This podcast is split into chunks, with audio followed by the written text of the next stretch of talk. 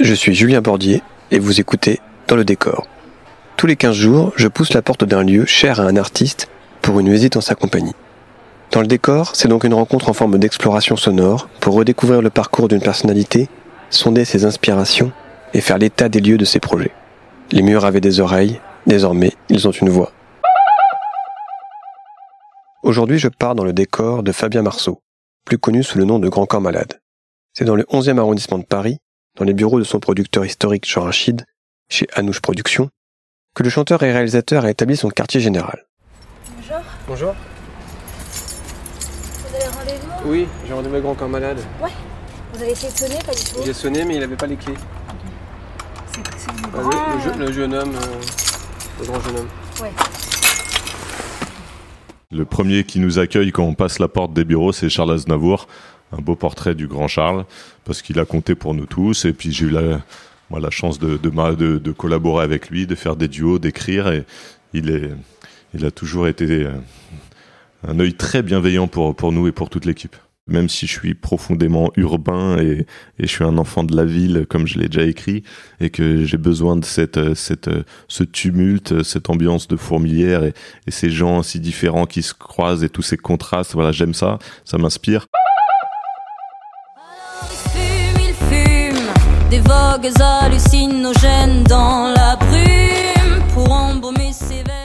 Des chansons réalistes qui tourneront sur des beats électro, Suzanne pourrait passer pour l'arrière-petite-fille d'Edith Piaf ou la cousine de Stromae.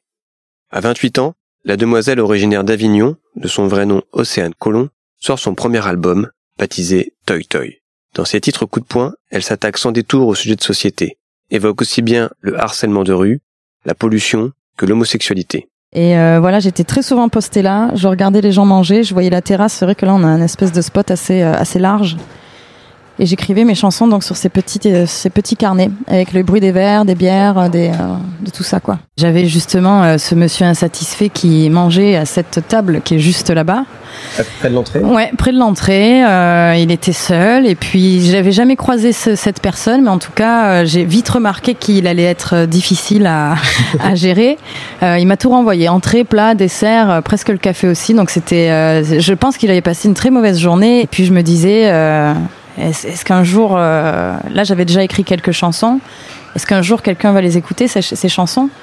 Et, euh, et c'est vrai que c'était une journée voilà où j'étais vraiment dans le doute. Est-ce que je vais être serveuse toute ma vie ou est-ce que je vais arriver enfin à, faire ce que j'aime un jour? Et, voilà, cette chanson est partie de là. Que tu veux faire plus tard?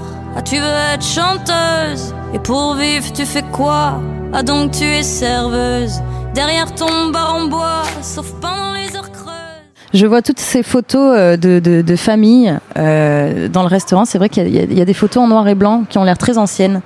Et je me suis toujours demandé qui étaient ces gens. Euh, je crois que c'est des gens qui, qui ont tenu ce resto parce qu'il est assez vieux, ce resto quand même. Il a été tenu par plusieurs propriétaires. Je crois qu'il y avait un Auvergnat juste avant. Et est-ce que c'est des gens qui ont laissé ces photos-là? Et euh, je ne sais pas, mais en tout cas, je sais que ça m'inspirait pas mal parce que je les regardais et je leur inventais des vies. Aujourd'hui, je vous emmène dans l'antre souterrain de Nicolas Godin. Le cofondateur du groupe R a longtemps occupé avec son complice Jean-Benoît Dunkel un vaste studio d'enregistrement de rêve à Paris, près des buttes de Chaumont, baptisé Atlas.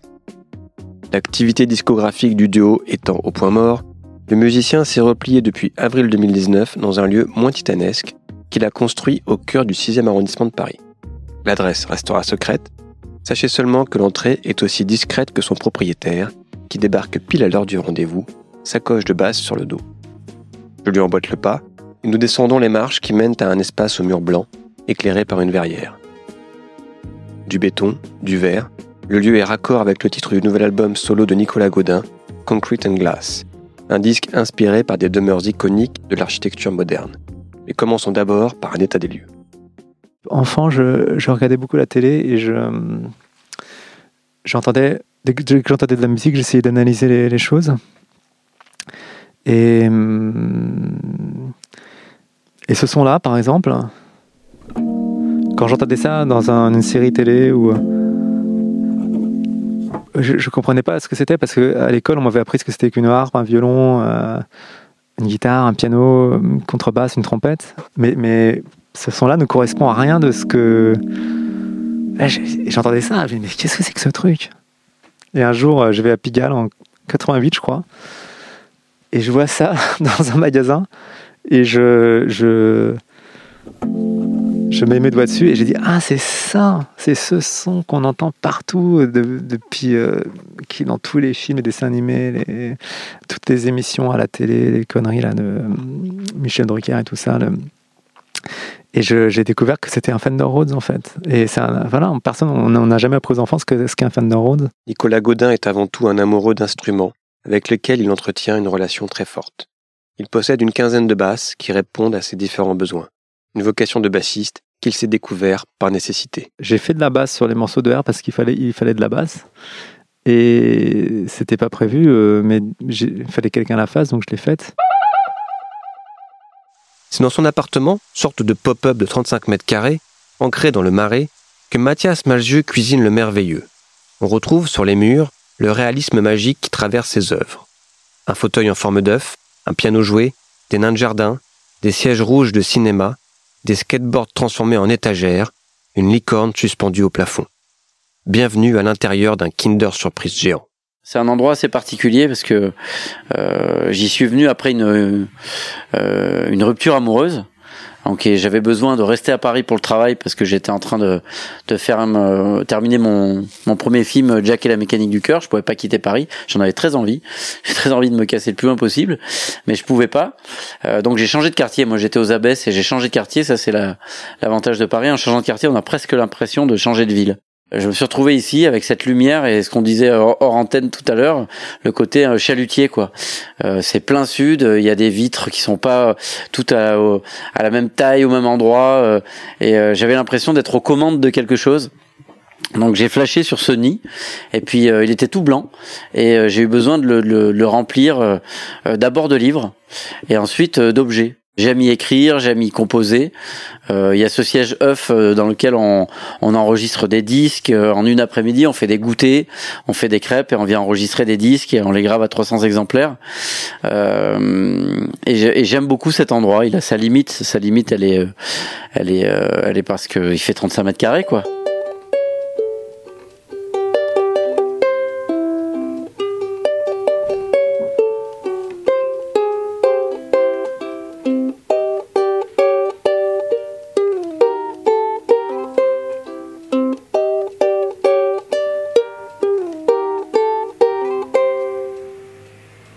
Ça a été le tout début, ça.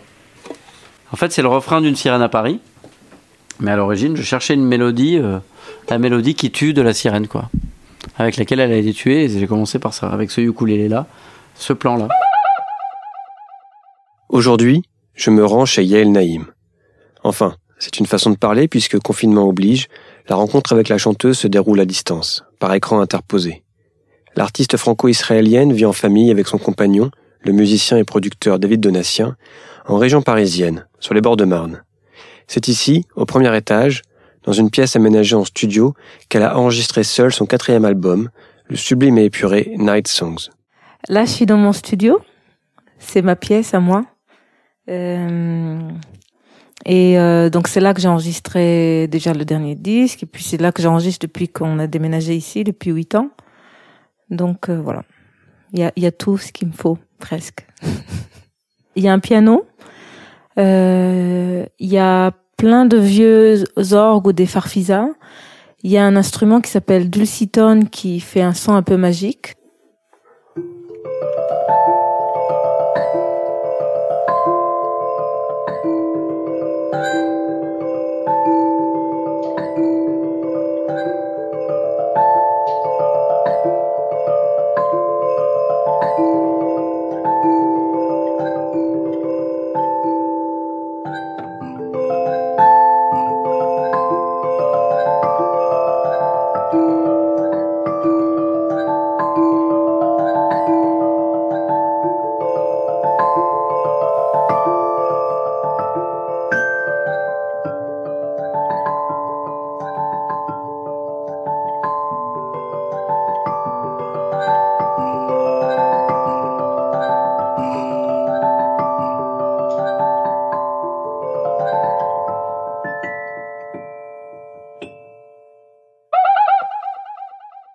J'ai passé un coup de fil à Jeanne Chéral, la chanteuse patiente en famille à Paris, dans son appartement du 20e arrondissement.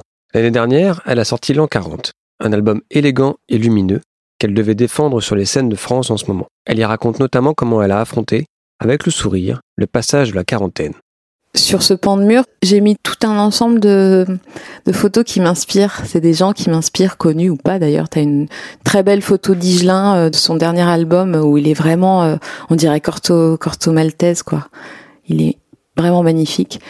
Au-dessus, euh, il y a une photo de Cindy Sherman et Claude Cahin. Je les ai mises dans le même cadre. Je trouvais qu'elles se répondaient bien.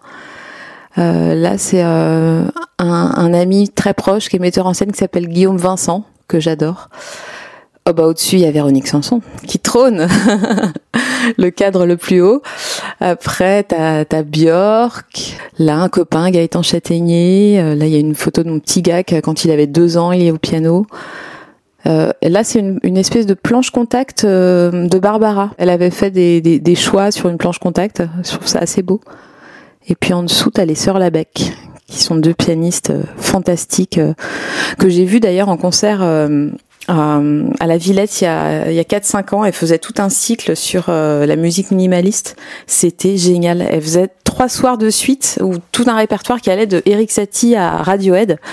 Et euh, les trois soirs, c'était chronologique, quoi. Et euh, ça m'a tellement marqué ce, ce cycle de concerts. Enfin, ça m'a vraiment euh, plongé dans la musique répétitive et minimaliste. Euh, c'est, très, ça m'a beaucoup marqué. Salut, c'est Julien Bordier. Aujourd'hui, je pars dans le décor de Christophe. C'est comment votre prénom? Julien. Ah, Julien, merci, Julien. Moi, c'est euh, c'est Da- Daniel, enfin, non, les amis m'appellent Dan. Mais parce que j'en en fait, j'en ai un peu marre de. Pas marre, mais Christophe, Christophe, au bout d'un moment, ça lasse. Et donc, euh, les, les jeunes musiciens qui viennent travailler ici de temps en temps, échanger des, de côté des trucs. Parce qu'il y a un énorme Fazioli qui est là, en plein milieu, euh, près de la bibliothèque, là.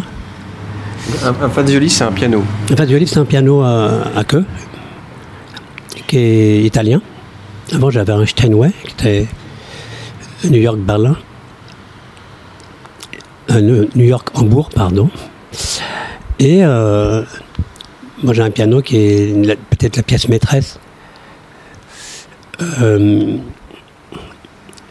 dans ma tête, disons, de l'appart, c'est que c'est un des pianos qui, pour moi, a la plus belle, la plus belle résonance de tous les pianos que j'ai pu euh, essayer, même celui de Lang Lang, qui est à Aix-en-Provence, qui est un Steinway euh, de concert. Mais je trouve que le mien sonne mieux, quoi.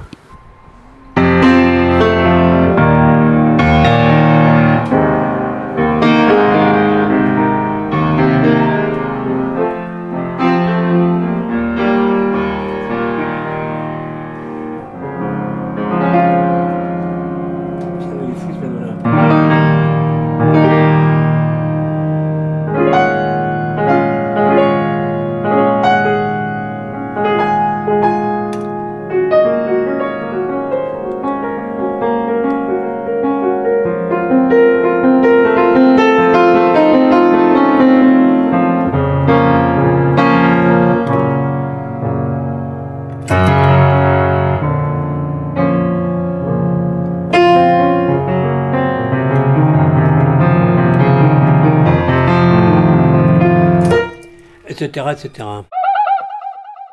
Aujourd'hui, je mets le cap à l'est, direction le petit village de Montfaucon, dans le département du Doubs, pour rendre visite à Aldebert, le chanteur pour enfants le plus populaire de France.